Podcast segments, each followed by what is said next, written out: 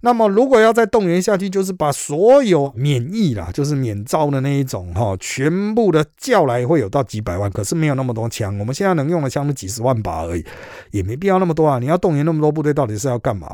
那至于女性免疫体位、退役男性和未满十八岁人口怎么运用，回去过好你好好的生活啊。这个社会还要运作啊啊！大家打仗不用送吃的，是不是？不用煮饭的，是不是啊？战争发生时要怎么保持日常啊？就是在各自的单位好好的努力了。大家好，欢迎收听今天的人造我们特辑开讲，我是周伟航。那今天这个第一百三十二集主题是兵役延长是玩真的玩假的，还是好好玩一玩你们这些死老百姓啊？好的，因为俄乌战争的关系啊，最近那个兵役延长哈的议题又被再次丢出来了啊啊！大家看到这个乌克兰呐在那边奋战呢，突然发现哎，我们好像应该全民皆兵啊，这样才可以抵抗大国入侵嘛。好。从这个就可以去讲到啊，其实百姓真的是很容易被煽动。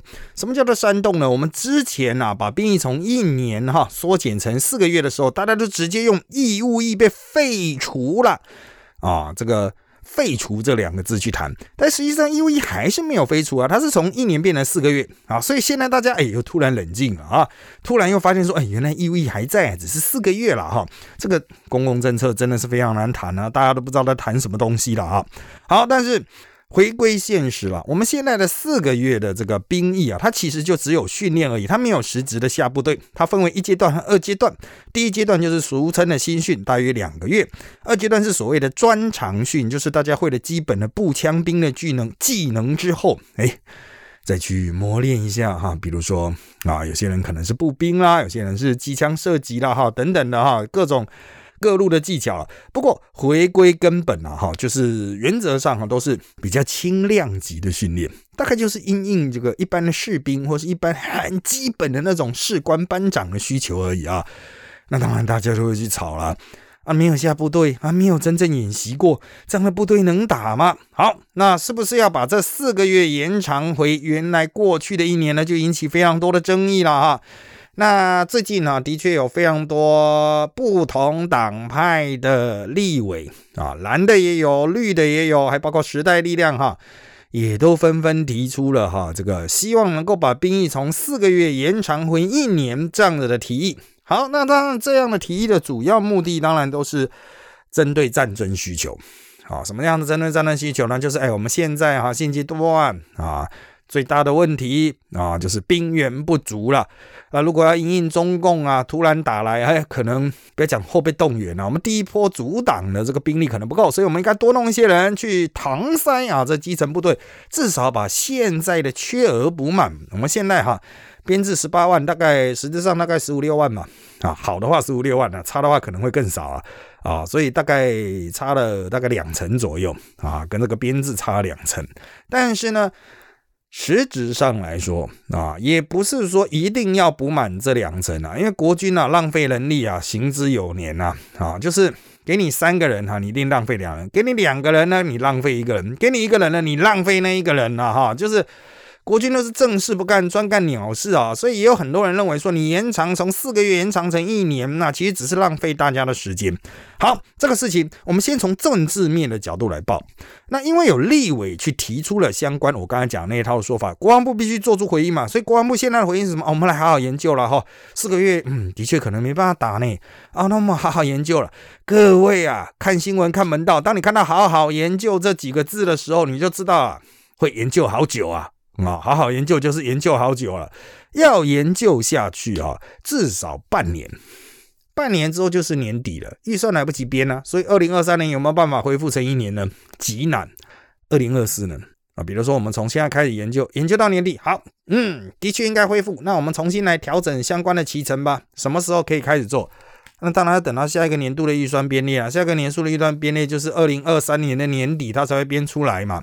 编出来是二零二四，二零二四换总统了，不管是赖清德、朱立伦还是侯友谊啊，换总统了啦啊！所以民进党这边的态势是说，小英这边不做决定，由赖清德去思考。赖清德的如果要主打就是一年兵役的话，那么就朝这个方向来调整。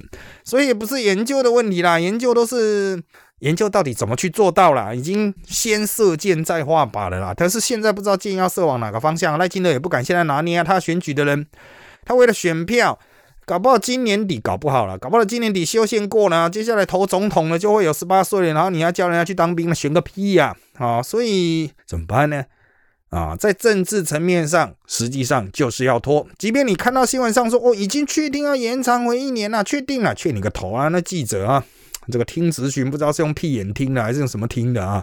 大家都知道，就是要混，国防部就是要拖。上面的意思就是哦，不确定了。所以啊，苹果日报写了之后，那个总统府立刻就发稿啊，就说啊，还没有确定啊，还没有定案呢。为什么？担心影响到选举嘛。好，离开政治层面，我们就跟你讲了，跟你报告了，就是一切等那个要选举的人去定夺。那实务层面呢？哦，我们最喜欢讲实务了啊。看门道的部分啊，第一个预算要多少啊？你把这么多人叫来，每年的几万人呐啊，男生大概可以当兵的一年的几万人总是有的啦啊，七八万没比没有那么多，五六万总有吧？每年总有个五六万男人可以当兵那么你在即使薪水压再低，他还是要吃饭呢，他还有银色啊，他还有基本的消耗军费啊，那么还是要给他旧有的义务役的薪水吗？还是我们要多给他一些呢？因为这一次说要延长兵役，大家就有很多配套的政策，就是，哎，要不要就去把他们的薪水加到像志愿役那么高？或者如果加到跟志愿役那么高，志愿役会不爽，那至少比志愿低点一丁丁嘛，一丁丁嘛，可不可以？啊，低一点点嘛，低一点点也是钱呐，啊，怎么办呢？最低基本薪资要给他吗？哎，那也是钱呢，啊，一个月就喷掉几亿，五万人好了，基本薪资两万多啊。一个月喷掉十亿跑不掉啊！一年喷百亿啊！啊，加上一大堆福利啊，圈圈叉叉的提拨啊，什么的劳健保，你各位啊，钱不是问题啊，问题是没有钱呐！啊，国防预算已经买飞机大炮买掉一大堆了，难道你要真的像这个 他之前他讲穷兵黩武吗？一口气拉升到 GDP 的三趴吗？啊，不是不行啦，我是认为这个东西哈，反正钱是发给台湾人，台湾人就会在台湾花掉嘛，哈，那也是好促进内需繁荣嘛，哈。可是要吗？要的话，就大家要确定啊，钱就要提拨下去了。好，再来是我刚才提到，一口气抽走五万个 boy，五万个男生好了，台湾劳动力已经不足了，已经在缺工了，高科技厂都在说缺工了，你还抽走五万个？刚毕业的劳动力，年轻的劳动力，老的劳动力是一回事啦，他跟年轻人没有什么替代性。你把年轻的抽走了，然后你跟我说要解决缺工问题，那你如果抽走五万个人，你是要补五万个才会去复印嘛，fit 他原来的需求嘛，所以你要引进五万外劳嘛，五万呢，哦，所以你各位啊。牵一发动全身了，所以俞北辰反对这个直接把四个月调成一年啊，一个很重要的原因就是基层劳动力已经不足了，这些高科技人才他有更适合他发挥所长的空间嘛？你把他调来当个部队，在那边海岸那吹海风，然后他什么也不想学，因为他觉得薪水很低，他都不想学，每天那么摆烂，你是有什么办法？好，所以接下来就是训练模式了。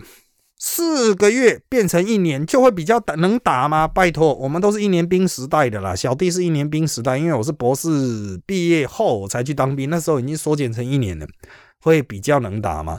那时候我带兵的经验是，很多兵都只有经过一个月的新训，然后就下部队。你会说，那这样还有十个月、十一个月，看你军训抵多少？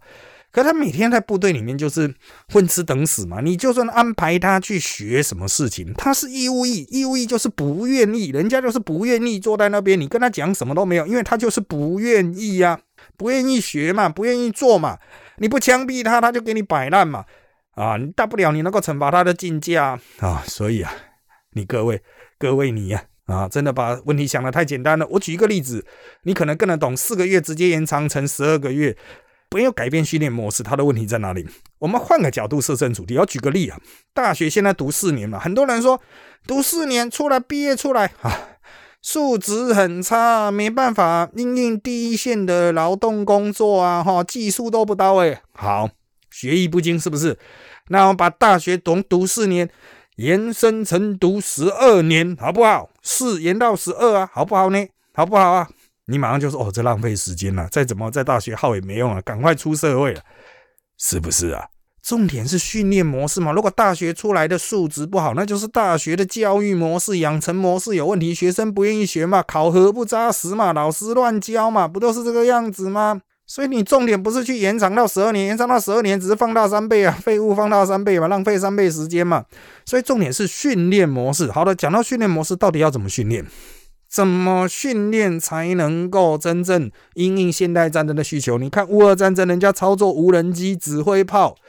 炮兵去射，这个连我们专业的军队的那些炮兵看的都是参谋哦。人家已经打炮打多久了？他看了也是非常惊讶的。哇，乌克兰人好厉害，他们到底是怎么做到的？这跟我们国军过去学的那一种作战方法都不一样。可以学，可以训啊，但是怎么学怎么训啊？你各位，你不是说把人塞过去说好？你现在阿兵哥弄过去给你们了，你们好好训练。大家都不知道啊，你以为那些军人就知道啊？你不知道，我也不知道，大家都不知道。人家这么厉害，我们要去考察，我们要去看美军的那个研究的报告啊！啊，你各位啊，训练没那么简单。现在的四个月的兵役哈，训练役了哈，他现在退伍，他其实不是真的叫退伍，他是要结训，他是完成训练。但我个人认为，他们四个月的训比过去一年兵只受一个月的训，当然要好多了。过去一年兵只受一个月的训哈，原则上就是真的只会。踏步而已，开枪了啊！开枪开个几枪可以了。他不懂战术的运作的模式。今天有一个长官叫他去听命令，他都听不懂呢。你说为什么？已经一个月了，他听不懂，因为他只会那个什么单兵基本战斗教练啊啊！很多人说那没用，拜托，光是学那个就学了一个月了，你好好的水饺。所以呢，真正的战术养成可能要半年以上。啊，战术涵养再怎么压缩，我觉得四个月一定要必要啦。就是对阿兵哥来说，如果他不需要指挥部队，至少四个月。那现在不就是四个月吗？所以回归根本哦，现在的我是认为说，虽不中亦不远了啊。就虽然不理想，但至少比之前理想。那你说好啊？那我们把这些人留下来，既然四个月不错，我们留下来嘛。他在部队继续服役八个月嘛，应第一线的作战。可是我们要那么多的步兵干嘛？他会打步兵战术，可他不会射飞弹，不会开大炮啊。我们要他干嘛呢？他顶多打打破炮就阿弥陀佛的，破炮比较近嘛，啊，所以你留这些人对于现代战争到底有个屁毛帮助？我都讲的不客气啊，人家满天都是飞机，满天都是飞弹，远距离高科技 UAV 飞来飞去，这个是所谓义务役可以承担的吗？有些义务役也许很优秀，但是那是有些啊，就像有些台大学生很优秀，但即便是台大也是有很多废物的啊，所以你不能用有些。你要来看整体，整体来讲，到底要如何应应，到底要如何去改变，这个才是真正的问题之所在。所以，台湾现在不是换兵役期太短，是训练模式。大家去到部队以后所学到的东西，你有没有在记？其实教的还蛮多的啊，因为我过去参与课程的经验，课程设计啊，或者实际自己学，他教蛮多的。可是大家都不记得啊。最近我经常举一个例子啊，很多人在网络上流传说什么美军城镇战的战法，赶快赶快，大家赶快看。我一看，这不就是十几年前我在步兵学校学到那一套吗？啊，请问我们在步兵学校的时候，你没有好好学吗？上课还不是在那边摸东摸西，只想要去买小蜜蜂、看美眉、迎战车美眉啊，只记住迎战车美眉的名字。上课讲的全部都记不住，为什么不考啊？实际演习的时候大家都要混呢，不都是这样吗？啊，所以训练模式真的很重要。其实国军教的东西没那么差啊，没那么差了哈。我在你走大学 YouTube 频道啊，也有那个国军 Online 的那个影片哈，就是我把所有军校的步兵军官的课程都。简单的重上一次，虽然他现在已经转成会员影片，要啊订阅会员资格才可以看到，但你还是可以看到一些精华影片啊。这个没那么简单，哦，真的是没那么简单。请大家如果有机会好好学的话，就好好学，好不好？啊，好，那再来啊，我们再退一步，就是说，好，你把四个月延长到一年，好，你到底要义务去干嘛？看大门、扫地、开车，请问这种事到底有多重要？大门有多难看？已经高科技化了，能不能拜托高科技化一点呢？什么都高科技化，就你还在那边传统看大门啊？不是不行啊，你还是要有待命班啊，必要的时候要有人打，要有人反空降啊。但是是这样的搞法吗？从一九五零年代搞到现在，模式基本上没有什么太大改变。能不能先进一下？给你义务，你就不想改变嘛？所以这就牵涉到什么？当年到底为什么要去推全自愿役？为什么？其实它很重要的要素就是那些军头、那些国军的军阀，如果你不断他的后路，你不把义务役去剁掉，他们永远就会浪费这些人力。他们就是心存摆烂，讲不客气就是这样。他们就是不愿意国军高科技化。为什么？我就国军都低智商的人，我这个低智商的将军才可以控制这些低智商的人嘛？讲残酷不就是这样吗？可是现在随着我们要做刺猬岛，到处都是飞弹，你会叫义务役去按吗？叫义务役去保养吗？吓死了！光叫义务役好好对待那些东西就多难了哦！你不要把义务役每个都想象成台大的学生了。义务役有很多是那个巴卡囧呢，他要在那边玩炮弹呢，拿枪在那边耍帅呢，开假车在那边甩尾呢啊！你在外面看到八加九会怎么做？你在部队里面义务役就会这样做啊！你要这些人去碰那个几亿的东西，你开什么玩笑啊？所以啊，回归根本啊，当年之所以。要把义务役剁掉，就是希望国军快速的专业化。那他能够全说留下来的人都是已经当了五六七八年的那一种，那他会不会很专业？一定专业啊！东西会不会很熟？一定很熟悉啊！哦，会不会把他这个当成一个事业经营会嘛？他想要继续领钱的话，他就想要去好好的去啊，我领福利了。讲白一点的，钱呢除了薪水之外还有福利了。如果他想要领，他就会好好学啊。可是现在义务役呢，他都没有钱，他都没有福利，他就摆烂呢。啊，你要让他去碰那个几亿的飞弹吗？好，那回归根本，很多人会问说，那我们到底应该怎么样呢？我认为哈，要不要延长一年？其实这个问题是可以讨论的，但是呢，要是配套的，比如说人力的缺、外面劳动力的缺乏，你要怎么解决？引进大量的外劳吗？第二，训练方式的改变。你不能用传统的训练方式，你不能用过去摆烂的训练方式，你不能用过去运用义务役的方式了。那应该怎么做？你要先提出一个训练方案，再来更改现在的做法。好，那再其次呢？如果我们不延长兵役，我们要去搞大规模后备啊，比如说我们每年固定十四天造训，甚至造训你两次，这样每年就多一年这样子哈。那经过八年，差不多就去补，等于哈，就是他服役四个月嘛，然后。每年造训一次或两次，一次都是十四天的话，啊，那就半个月啊，啊，那如果连续八年都有造训，哎，差不多也凑到一年一起了啊，这就是维持一个很大的后备的部队。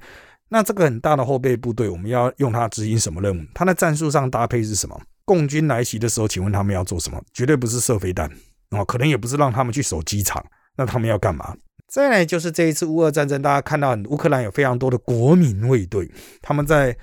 各地哈，包括城市啦，包括野战了哈，拼命的捍卫这个国家，呃，重创俄国的装甲车队。有人认为说，那我们就好好去主训国民卫队。好，那国民卫队这种民兵团体，我们应该怎么去定义？装备由谁供给？福利呢？预算呢？合法性呢？这个可以讨论。但是台湾过去都没有认真的讨论，为什么呢？其实也不是牵涉到军方不愿意了，应该是啊，饼就那么大。啊，所以我们能不能下定决心把国防预算扩增？下定决心多收一些税啊，比如说我们去增加新的土地税啊，啊，比如囤房税嘛，把它移来用来养兵啊。你的房子会那么贵，不就是因为国家有军队来保护吗？要不要多缴一点税啊？你房子几千万呢，交个几万呢，可以吧？我觉得这个事情都是值得思考，而且需要配套思考。可是有人在思考吗？如果没有思考这个问题，单纯的讲说，我们就四个月恢复成一年，我们就四个月恢复成两年，问题能够解决吗？战力能够提升吗？不要骗了，大家都当过兵啊，大家都是读书人啊。好的，接下来是问题的部分啊，我们来。一一的念这些哈，这个网友的提问啊，我每个周末哈都会在我的粉砖特级见小周的人渣文本上面，针对下一周 podcast 题目。邀请大家提出相关的问题。那关于这个延长兵役的问题啊，我们所收集到的问题有以下这些。首先，第一题是哈，有人问啊，目前国军内部真的会想要复辟一年兵吗？还是于北辰的看法才是国军心知肚明，只是不能明讲的？目前的教招心智传出，野追做半套，晚上吃便当，晚上露宿而非进掩体，暂时等着被无人机标定轰炸。老路思维的邱班长主导的国军改革到底给不给力呢？好的，我觉得哈，这个大家的这个问题啊都非常的大。我们先回答第一个部分，就是国军内部真的会希望恢复一年兵役吗？应该这样讲，国军内部当然希望有多一点的能力而且是免费的能力，不会增加我预算哦，但是能够来帮我做事，一定会。可是对于实质战力有没有帮助呢？大家也知道，没有帮助，帮助不大，就是扫扫地、沾沾烧、开开车哦，就这样，除除草，就是这样子。好，大家都很清楚知道状况是这个样子，那就看做大事、居大位的人怎么去排，怎么去敲啊。好，那再来是教导新路传出什么做半套什么，我个人啊。面对这种问题啊，我都是给予一个很简单的回应，就是不可能一步做到位，因为根本不知道怎么做，资源不够，所以能够做半套就做半套，能够做零点五套、零点二五套就做零点二五套，四分之一套有多少做多少。当我们说哦，你这样子没办法防范无人机耶，啊大哥啊，你觉得要怎么防范呢？啊，我们要掩体呢，掩体谁盖呢？啊，掩体现在是我们冲到路上喊那个霹雳卡霹雳啦啦，就会跑出一个掩体吗？喊个 Lumos 灯就会亮吗？你哈利波特啊，哈利波特没有啊，没有这些钱啊，没有这些能力啊，没有这些技术啊，怎么办？慢慢做，今天做零点二五套，明天做半套，后天做零点七五套，只能慢慢做。所以从这个问题，比如从这种外界的质疑，其实就可以看出来，大家对于部队有多不熟。你是不是觉得我把人丢过去，然后那啊里面的人你要给我负责好？有点像你坐到餐厅里面啊，你要帮我煮到好，煮的跟米其林同样的等级哇，很精致摆盘啊。你坐在路边的面店，你叫人家做米其林给你，你也不看你掏几块钱啊。所以原则上，我必须要说，原则上大家就是有多少料就炒什么菜。国军也是一样，当上面交办一个任务下来，就有多少资源做多少事，做半套，做零点二五套，零点一二五套。那八分之一套有多少做多少啊？好，那。下面一位的提问是：请问一下，现在教招到底在干嘛？他以前当兵是北区后训带教招的步枪教官兼野战过工地形地物利用正常急救教官，所以知道教招到底在玩什么。现在一天到晚说教招多精实多辛苦，可能做的能救的就是那些精实，能精实到哪里去？就是给记者拍一拍啊！这次的十四天教招，最近的十四天教招都要找记者拍啊！意思就是国防部就认为好的坏的都让他传出去没关系，让大家知道这个是继承事实，以后就是这样玩了。那能够玩什么东西？其实不出原本的那些科目了哈。军队就是讲那种课程然后就是演习的内容，我们称为科目。科目就是那一些了啊，顶多就是让大家多玩几次，玩的时间长一点啊，就这样啊。打枪原来六发，给你打到十八发，给你打到三十六发，够爽了吧？好，到底有没有用？这个问题就回归我们四个月拉到十二个月，到底有没有用？你换汤不换药啊？啊，就从一般的小礼包变大礼包啊，东西乘以三呢，然后呢，你战斗能力就乘以三吗？啊，能够唯一确定就是浪费时间乘以三了啊。好，那再来下面一位的问题是啊，国防部高层会不会因为民意压力有所改变呢？嗯，基本上哈，国军大家接触过他们高层应该都知道，他们是很死脑筋的了哈，不太理民意的啊，所以原则上是不会有什么太大改变。但是呢，我必须要强调。中阶和中高阶的参谋，其实他们的思维非常新。像乌俄战争的同时，他们也很紧密的去盯整个战况啊，我们的情报体系啦，我们的一些参谋体系啦，哈，这个都跟我有一些交换意见。我觉得他们非常的优秀哈，就是优秀的人还是有，大脑清楚的人还是有。但是如果做决定的人啊，比如说政治人物是大脑不清楚的人，那就麻烦了啊，那可能就是建设出去，大家拼命帮他找靶了啊。好，下面一位，这一位问的问题是：兵役延长的情况下，新训单位能够一训到底吗？或分发到各部队？实战单位会不会能补满基层的缺？这些义务役一进去，志愿役的部队的可能冲击为何？啊，要如果要能够作为探案接底或能够城市巷战的兵力素质，大概要多久？啊，如果一个战斗营，比如机部装甲为基本单位的状况下。士兵下次由义务编程有可能吗？我们依序来回答。第一，兵役延长的情形下，他不可能一直训，所以新训单位就只是新训，因为他的班长的程度就只有新训班长的程度。你有新训过，你就知道新训班长的程度其实就是那种程度，就是比阿兵哥新训阿兵哥要好一点而已。所以新训单位完了，一定要再送到专长学校去受专长训。那这次他们在专长训之后，也有一些是部队师资代训了，就是他不是到兵科学校，也不到训练基地，就是直接到部队去训。现在已经有了啊，就下到部队去训啊。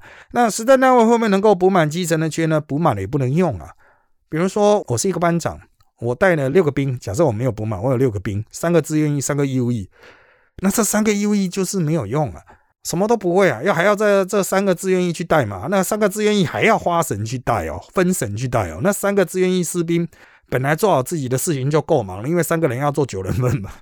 那 你现在除了做九人份之外，还要去带那三个阿里不达的义务役，跳戏啊！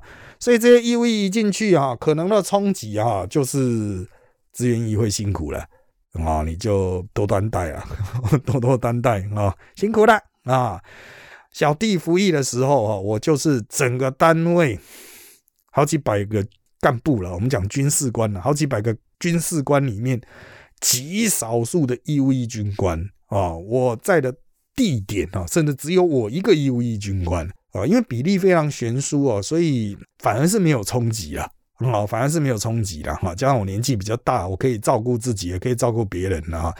但是如果是一些二十岁的小屁孩呢，我的新训的同梯啊，都是狱官嘛，嗯，要差跟我差十岁，所以我可以充分感觉到那种心智年龄上面的落差。其实差一岁就差蛮多的。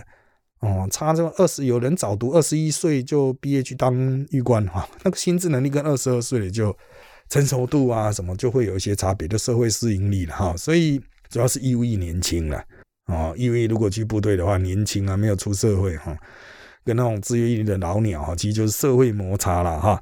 好，那如果要打仗，那探案接敌啦，能够城市巷战的兵力素质大概需要多久？我个人评估大概要训练六个月，纯训练哦，还不是在那边一天到晚扫地啊。谈判接底城市相当大概要六个月，而且是很扎实的上。反复的演习的话，可能要到九到十二个月，刚好退伍。如果你演兵役刚好退伍啊，可是你要训练这种兵哈，也有一个最快的方法，就是大概四五个月的训练之后，让他们直接上战场。你不给我今天学会，你今天就死在路上，他就会学很快。现在之所以学那么慢，是因为。部队其实就像学校一样，它是有上课下课的。没当过兵的人很多不知道哈，部队就是像学校，它盖的也像一所学校，只是你没办法逃走而已，没办法退学啊，除了死掉，还有时间到退伍啊。所以部队就是一天到晚排课啊，那那一天大概合理，大概六到七堂课是合理吧？是能上多少东西？还有很多要教的呢，还有什么 CPR 呢？哦。那像这种战斗部队啊，我们讲实兵部队了啊，他讲的机步和装甲，就是一般我们讲的实兵部队哈。那他说士兵下士由义务役编成是有可能吗？我个人认为过去就是这样子，没有什么不可能的。但是就是战力比较差，瓜滩北的这样呢，车子比较不会开啊，瞄准比较瞄不到啊，啊，打靶比较打不准啊，就是这个样子哦，就是大家自愿意的要分神去带啊，可以这样编。但是战力就是比较差。好，下面一题，义务役薪水少的可怜，一个月才六七千块，薪水是否可比照最低薪资？不知道老师怎么看待义务役的薪资问题？我个人哈，其实过去就一直有在提案，就是国军如果补不满的话，干脆你就发那个志愿役的薪资去给义务役，然后看他们要不要续签了。你直接给发给他，他就会有那个体感嘛，领到那个钱就会有那个 feel。不过。这也牵涉到国军的一个薪资的体制，就是志愿役现在有志愿役加级嘛，他就是因为志愿役加级，所以加上去，还有什么一大堆专长，一大堆什么什么的哈。那如果你去给义务役同样的薪资，志愿役就不爽，那会觉得说我干嘛要当志愿役呢？啊，我就义务役做一做，一年我就走了，哦，就只是在那边先窝一下，在外面找不到工作再回来，那这会让部队很难去抓人力应有的那个。原额数字了，所以这个哦，我是觉得义务役没办法像志愿役那么高，但是它可以保持一个合理的距距离，但是又不会让那些义务役觉得哦，干我薪水太低了啊。也许有些人就会留下来，就续签，从义务役转资源，也许了啊。比如你给他两万六，然后有很多福利，那他可能就觉得嗯，这福利不错啊，然后工作也不错，好吧，那我再签一年。啊，基层的能力就补满了啊。好，下面一题，国军曾辞退某位前参谋首长以某正战下士的国土防卫军构想不切实际，觉得先做好十天教导就很棒了，却有校级退役的军事评论作者大骂十天教导冲刺面子工程，倾全军之力招待这几百人，却放着正规军装武器的更新维护不管。这些看似矛盾的主张背后，能够整理出一个使老百姓看得懂脉络吗？好的。啊。你讲的那个前参谋长是李喜明看那个呃吴一农他们的那个国土防卫军嘛，哈，这个就是有点想要利用国军资源的民兵了哈，所以就他们这个当然国防部就会觉得说我资源干嘛分给你？但是同样的概念，如果由国防部去做呢？比如说国防部不只有。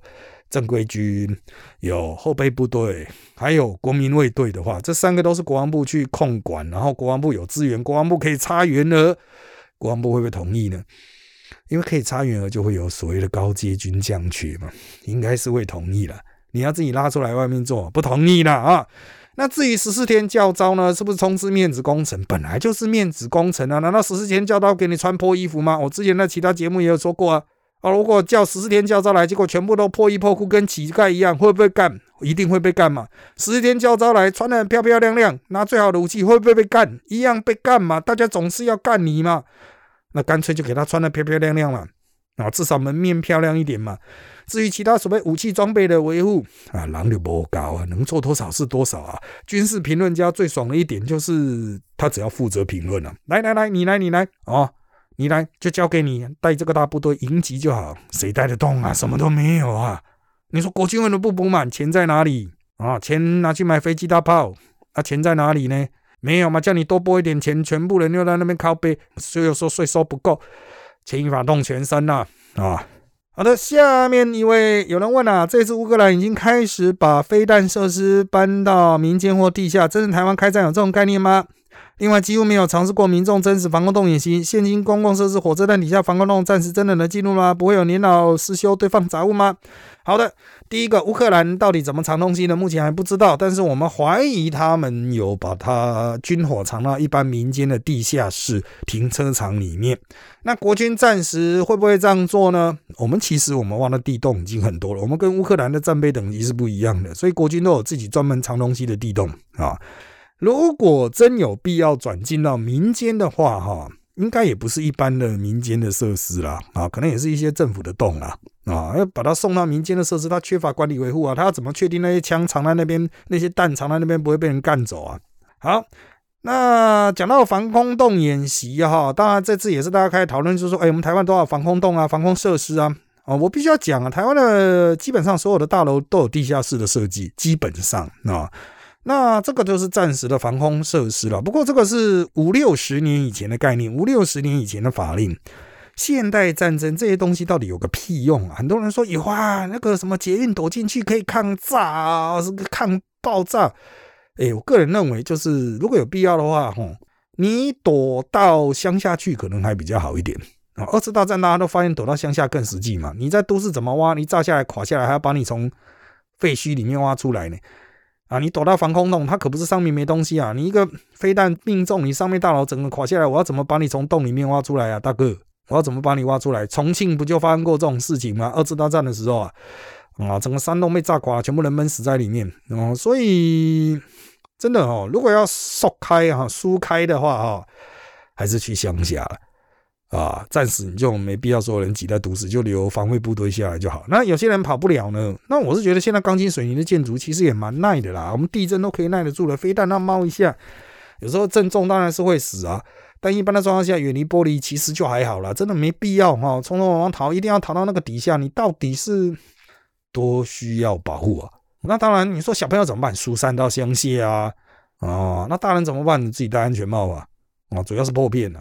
哦，爆炸的破片啊！现代武器哦，你说那如果碰到蓝焰式的会烧起来，什么真空弹，那就数定了啊！管你读读什么防空洞，那个都数定了，它都把氧气烧掉，你怎么呼吸啊？啊，你还要带一罐氧气去地下室哦，烧起来怎么办？好。下面一位以现行兵役制度学习的科目，就算要延长，如果不跟动巡逻科目的话，真的能够有用吗？我个人认为，哈，现行科目大家都学得很烂了，你要换也可以啦。但是重点是如何提升大家的学习意愿高啊？阿公那边不是经常讲吗？哦，学习志意愿高这样子啊，学习情绪高，我觉得这才是最扎实的问题。课程本身问题不大啊，问题不大。你说啊，你派不上用场，都什么时代还在学刺枪术？啊，那你有好好刺吗？真的叫你刺，你有办法刺吗？我给你一支雨伞，你捅前面的那个人，你会刺吗？啊啊，不是很会刺，真正会刺枪术的，拿一根雨伞可以把人捅爆，你知道吗？啊，虽然不到见血，但可以封喉啊，你知道吗？很多人说那个单兵战斗教练啊没有用了啊，对，是有点过时了。肉搏战呐，哈，什么敌外豪啊，那个现代战争不太容易看到了。但回归根本嘛，啊，左三圈右三圈跳一跳，东西不会掉，这不是很基本吗？你就不要给我全身都里里口口弄一堆很帅气的装备，就一出发全部掉了满地，掉装掉满地啊！这个时候再来靠背，说说我们以前不是有左三圈右三圈跳一跳吗？跳到哪里去了？为什么不跳呢？还不是觉得自己很屌，不是觉得自己很会挂？真的哦，基本都学不好了，还在那边好高骛远。最扎实的动作，一个炮弹下来，你能不能立刻做动作啊？啊，听到一声枪响，你会做什么动作啊？听到一声枪响，你要怎么掩蔽嘛？讲白一点呢，听到那个弹破空的声音，就是那个炮弹快落下来、飞弹快落下来的声音。如果它不是穿音速的，它那个声音会听得到嘛？啊，那那你要做什么动作？这个军队都有教啊，你有好好做，做到已经深入你的内心。你一听到声音，立刻抱着枪就开始滚了，你会吗？如果不会的话，你在那边靠背说什么课程很吸引？你到底要学什么啊？UAV 操作技术哦。好，下面一题，往往一提的女性多元参与训练有可能执行吗？啊，这个其实哈，在古早时代不就有男生上军训，女生上护理吗？那现在随着时间改变，慢慢就没有这一套啊。我个人的看法是这样：真正打战的时候，我们已经不是二次大战那种毁天灭地总动员式，我们需要有人维持社会正常运作，所以也不是所有人都要上战场啊，不是所有人都要去操作武器，有总有人要维持节运运作吧，总有人要送菜吧，养鸡吧，啊，把吃的送来都市吧。维持社会正常运作、歌舞升平的景象，可以让大家维持那种心态上的稳定。就是你看，我们一边打仗，一边还是可以过正常的生活吧。我觉得这一点很重要，所以不要什么什么动不动全民皆兵啊，让能打的阿北去打就好了。那其他人说哦，我要当当战争救护，呃，这个也不用政府教，政府教一定很慢。你现在大家都是有 Google 能力，你到时候大家 Google 下去自己学一学就好了。就是如果有必要的话，当然你可以编组做什么妇女救护队啦，哈，这种就是把婆婆妈妈真的很闲的哈，不是有那种照顾家务啦，或是要上班的，就是哦那种阿妈啦就赢呀那种，你说要把他们组成那个什么哈公吃的啦、救护的，可以啦，这个我们可以来思考，但真的不要搞成全民皆兵了。那什么谁来雇 seven eleven？谁来卖饼干？谁来卖饮料？谁来送货？宅配要不要继续做？能维持正常生活就维持正常生活，让国家有持久战的能力嘛？哈，好，下面一题，现在让府院开始讨论演艺的推手到底什么？究竟是纯粹底下民意趋势有压力，还是府院高层里面有那个大头想要站完？好了，我们未来要当兵的，真的演绎的话，才能让我们知道该恨谁哈。好，那基本上来说啦，府院党高层都倾向不要延长。哦，都倾向不要。那当然有民意啊，啊，民意就是好像七成多吧，觉得要恢复一年呢。哦，可是反对同婚的也差不多，蛮高的。所以重点就是到底该不该做，做了之后会有什么影响？哦，你现在顺应七成民意做下去之后，结果啊，发现反效果，反效果呢？然后工厂缺工呢，经济不好呢，因为又在部队里面耍废呢，还被人家虐待致死呢。然后大家又说啊，改革改革，改你老师了，都是百姓在那边讲，所以哈，民意当然会有压力。有些人为了选举希望变现，可是计划哈，就作为一个执政者，计划要周延完整，不能人家说要做什么就做什么啊。好，下面一位问的是能否利用这次兵役改革机会，把普通女性纳入替代役的方式纳入国防训练的情况？这同样也是类似的问题。谈女性服役，我已经谈过很多次了。国防部也采用过我的说帖，就是现在女性服役基本上是一种肯定行动，就是基于女性在社会经济上比较弱势，所以她就不像男生要去服役，他们可以尽早投入社会，累积他的社会资本啊。好。那这个要到什么时候才会变成不再必要？比如说，女性已经跟男性这个享有完全的社会地位均等。比如说，董事长一半以上是女性，董事会一半以上是女性，你就觉得嗯，男人好像真的经济权力掌握的程度比较低了啊，或者是社会职业已经女性没有同工不同酬，甚至男生的薪资还比较低了。这个时候我们就可以去解除啊，女性已经不需要这种优惠保障了。啊，我们再去解除它。一直想要把女性纳入替代役，把女性纳入圈圈，纳入叉叉。我只反问一个问题：怎么训？教官在哪里？训练场地在哪里？训练预算在哪里？对你来说啊，把女人抓去集中营结束，集中营谁雇？预算在哪里？要训练多少人去雇？每年要拨多少啊？拨多少的那个啊？这个原有的国军预算？那你如果是那个男的哈，一定那传统国军的，你不要再分我的预算了，我预算现在不够了，你赶快去别的地方找预算啊？那哪个地方可以生这种预算出来？啊，所以啊，这个实物问题啊，就是你下去做，你就立刻知道。你会说男女比例如果是一比一的话，你要弄那么多男的去当兵去当替代役，同样你要弄那么多女的，就等于是你要再花一倍耶预算，你要再花一倍耶，开什么玩笑啊？你会觉得说你去当兵就算了，那我再跟你收一倍的税好不好？你本来交一三五零的，你变成交二七零零，好不好？很多人这个时候就不要不要的啊。有人问啊，如果要延长兵役，有意义训练预算会增加多少？会不会提高税的课征？这我们前面刚刚都有提到啊。那你要讲一个明确的额度的话，那就牵涉到我们到底要征多少兵啊？因为征兵他是可以去做筛选的嘛，体能不体能体力条件啊，身体条件不行的，心智能力不到的，他都把你筛掉。所以要从原额去反推啦，整体的预算啊，包括他要不要给他更高的薪资啊，给他更好的宿舍。你以为现在阿兵哥住的跟以前义务役住的一样烂吗？义务役住的就是集中营啊，就是呃，还不是监狱，或是集中营。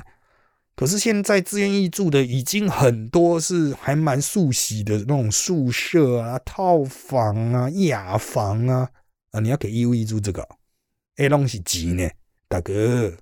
已经不是在开集中营了，大哥啊，所以一定要征税了啊，钱不够啊啊！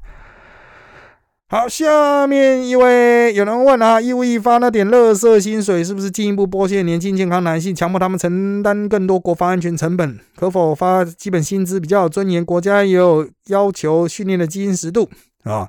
通过政府支出更多薪水，社会更公平的承担这些国防安全服务成本，这个都是我们前面提到了，本来就应该多给一些钱，但是也不能给太多，给太多自愿意就啊不爽啊，所以怎么去拿捏是一个学问啊哈。那我觉得基本薪资本来就是很合理的啊，即便很多人他领的应该超过基本薪资，不过本来呢做一份工领一份钱嘛，你都觉得那个基本薪资是作为一个正常社会人应该领的钱的话，那就给他基本薪资啊。啊，那要多收税哈。其实台湾的税基哈，就是资本利得科税，真的是科得太低了。我是觉得可以再多抽一点了啊，资本利得车税啊啊，不管你是用股票还是从房地产啊。好，那有人问了，为什么入伍前的手续要归议政署管理，而不让国防部安排国民的兵役征召呢？其他替代役在战时会整合到作战群体吗？还是能担任后勤职务呢？其他免疫或利用各种方式不当兵的正常人，因为没有基础军训练，是不是暂时在前线当炮灰的呢？好，我来一一的说明。第一，为什么这个兵役的征召哈？它是有议政署管理，虽然议政署也都军人啊，很多都军人了哈，但是为什么不能让国防部直接处理？因为它牵涉到户籍资料，这跟我们过去台湾的那种户政管理的机制有关啊。那你要说直接由国防部那边来控制啊，那就牵涉到国防部到底要怎么掌握户籍资料啊？啊，国防部要如何绕过内政部去掌握户籍资料？啊，这个就是大灾问嘛。通常对国防部来说，就是我忙我现在的军队的本务都已经忙不过来，反正我就开员额给你，你把人升给我就好了。对国防部来说反而方便啊。那至于替代役在战时怎么整合呢？消防的哈，还有警察的，我记得是他们会有一个动员的机制啦。消防的总是会运用到嘛，还有警政的哈。啊，就维持政府运作的那其他的领域呢？目前好像还没有想到，反正他们就去维持社会正常运作。那至于免疫或用各种方式不当兵的正常人，因为没基础的军事训练，是不是暂时前线当炮灰了呢？不能说去前线当炮灰，因为他们根本就不会被招到，因为他们根本一点屁用都没有。没有当过兵的人在战场上是一点屁用都没有啊！虽然这一次很多热血的中年啊，他没有当兵或当替代役，他也说真的打仗我要拿枪去上战场。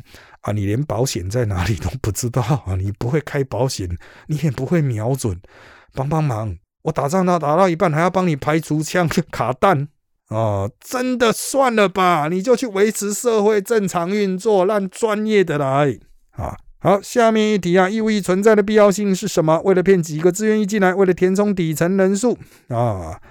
其实可以砍，只是没人动刀吗？还是义务役真的有能力上的上战场啊？到底有几趴对国军有实质的战力呢？啊，待了四个月的陆军步枪兵，敢肯定待的整个营都没录用。应该这样讲了，义务役存在的必要性就是让你接触一些军队运作的实物，让你知道部队是怎么运作的啊。那个营长是做什么，连长是做什么，枪是长什么样子，这样就可以了。真的打仗的时候，我们就把你编组起来。那你就知道啊，我讲一个啊，北经常聊天呢，哦，就是讲啊，你以前当兵是什么几弟啊，军阶是什么啊，班长哦，军官哈，那个退伍的连长哈，好，真的打仗的时候，大家就回来嘛，立刻可以编了啊，你最后的军阶是什么哦？那你就班长，他就连长，那个就排长，很快就可以编成部队了。那有些口令大家都听得懂嘛，取枪啊。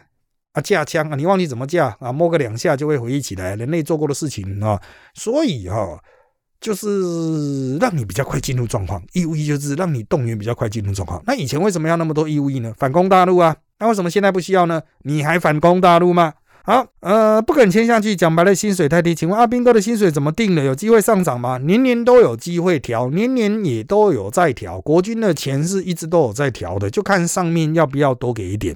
啊，我是觉得可以再多给了，反正自愿意就是市场供需嘛。市场觉得说这个薪水太低，就是自然没人了。你薪水给的够高，会不会很多人？一定嘛。会不会有优秀人呢？一定嘛。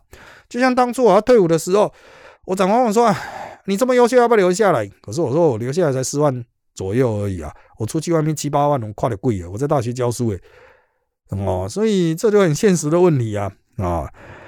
好，海巡署退伍是不是比较不容易被叫招到？叫招制度是怎么运作的？叫招制度它其实就是啊，它有编成一个后备的部队的那个名单在啊，就是所以大家会讲说，为什么老是同样的人被叫到去？因为那个部队的编程就是那个样子，它有一个编程表。那你退伍之后，他就会开始把你拉进来这个表里面哦。过去用人力，现在用电脑啊，哦，所以也没有为什么，就电脑决定了，电脑定了呀，就是你喽，啊，你来哦，就是这样。哦，那你说海巡署的是不是比较不容易被交到到？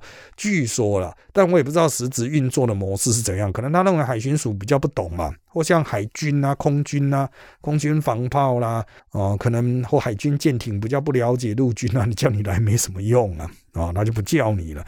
但是如果真的暂时打到没人，还是会来的。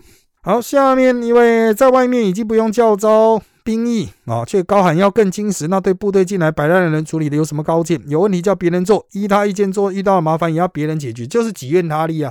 我自己有一个愿望，希望你来达成。呃，真的啊，我个人认为，就是这些家伙的话，听听就算了，大家也不要太在意啊。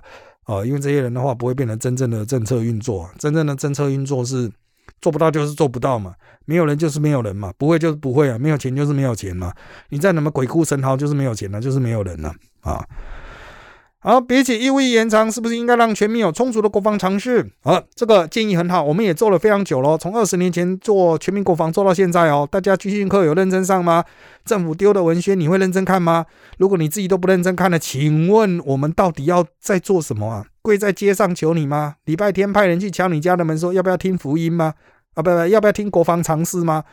做不到啊，能做的都您做了，你大家都不愿意学，是有什么办法啊？好，募兵制搞到现在缺额的状况如何？训练跟征兵制时代有相比较扎实吗？啊，那我个人认为缺额现在大概两成左右，那实质的数字可能各单位会有落差。训练跟征兵制时代比起来，铁定较扎实，因为他们会不断的演习啊，演习更重要。四个月军事训练。加这个教招能满足国家防卫需求吗？基本上没啥屁用，但是就做了让百姓开心的。真的要满足国家防卫需求，还是要飞弹。那接下来我们下一面一位的问题是：四个月军训还有什么不足啊？不足的一年补得完吗？我个人认为，就是真的目前的体制是没有办法的。除了现役后备军人，战争发生时还能榨干多少人力资源？我们目前现役十几万，后备军人第一波动员三十万，总动员。到最大可以到六十几万，那么如果要再动员下去，就是把所有免疫啦，就是免招的那一种哈，全部的叫来会有到几百万，可是没有那么多枪，我们现在能用的枪是几十万把而已，也没必要那么多啊。你要动员那么多部队，到底是要干嘛？那至于女性免疫体位、退役男性和未满十八岁人口怎么运用，回去过好你好好的生活啊，这个社会还要运作啊。啊，大家打战不用送吃的，是不是？不用煮饭了，是不是啊？战争发生时要怎么保持日常啊？就是在各自的单位好好的努力了。那如果因为战争无法工作，那除了在家耍废避难之外，还能干什么？加入国军一选荣耀啊！兵役训练的科目由谁决定啊？年轻人不怕操，但是怕浪费时间。好，兵役训练的项目原则上由国军的高层设定大方向，中层拟定细目，基层拟定实质内容，大概是这样子啊。可是重点是，你也没在学啊！啊，去到部队会认真学的人有多少呢？啊，我必须要讲，很多人说，哎呀，为什么退伍了这么久了，你都还记得那些事情啊？啊，你毕业那么久，为什么你还记得学校教的东西？啊，不就是有没有好好学的差别啊？所以如果没有好好学的话，真的也不用勉强了啊。好，那请问老师，延长兵役的议题哈啊，这各党热度为何？好像政策莫名就被抛出来试水温，没有听到哪一党或谁谁在力挺或呼吁延长兵役，丢出来后也没有看到哪一党在力挺或反对。各党都有，成了我们节目一开始提到的，各党都有提议。那时代力量是党团啊，直接就是支持了哈，延长一年。但是呢，大党就是各自开炮，为了也都是蹭来蹭去，也没有明确的这个包括训练计划啦、实质的这个涵养到底怎么做都没有。所以我必须要说哈，就是这个议题就是蹭乌俄战争的热度了。当然，乌俄战争有很多值得我们反省的，包括现代战争啊、无人机的运用啦、网络战啦、形象宣传战啦、社群媒体战等等，这些都值得学习。可是这跟 U E 有什么关系呢？不要忘了，开战一开始，俄罗斯被打得屁滚尿流，大家都说：“哎呀，他们用了太多 U E 了。”结果你现在又说：“哎，延长 U E 了。”哎，到底是在攻三小呢？好的，因为时间关系，今天这期节目就到这边喽。谢谢大家收听本集的人渣澳门特辑开讲。现在我们在各大 Pocket 收听平台，如 s o n App、Apple Podcast 和 Spotify 都可以听到我们节目哦。欢迎大家订阅、留言给我们五颗星。那我们就下次再见喽，拜拜。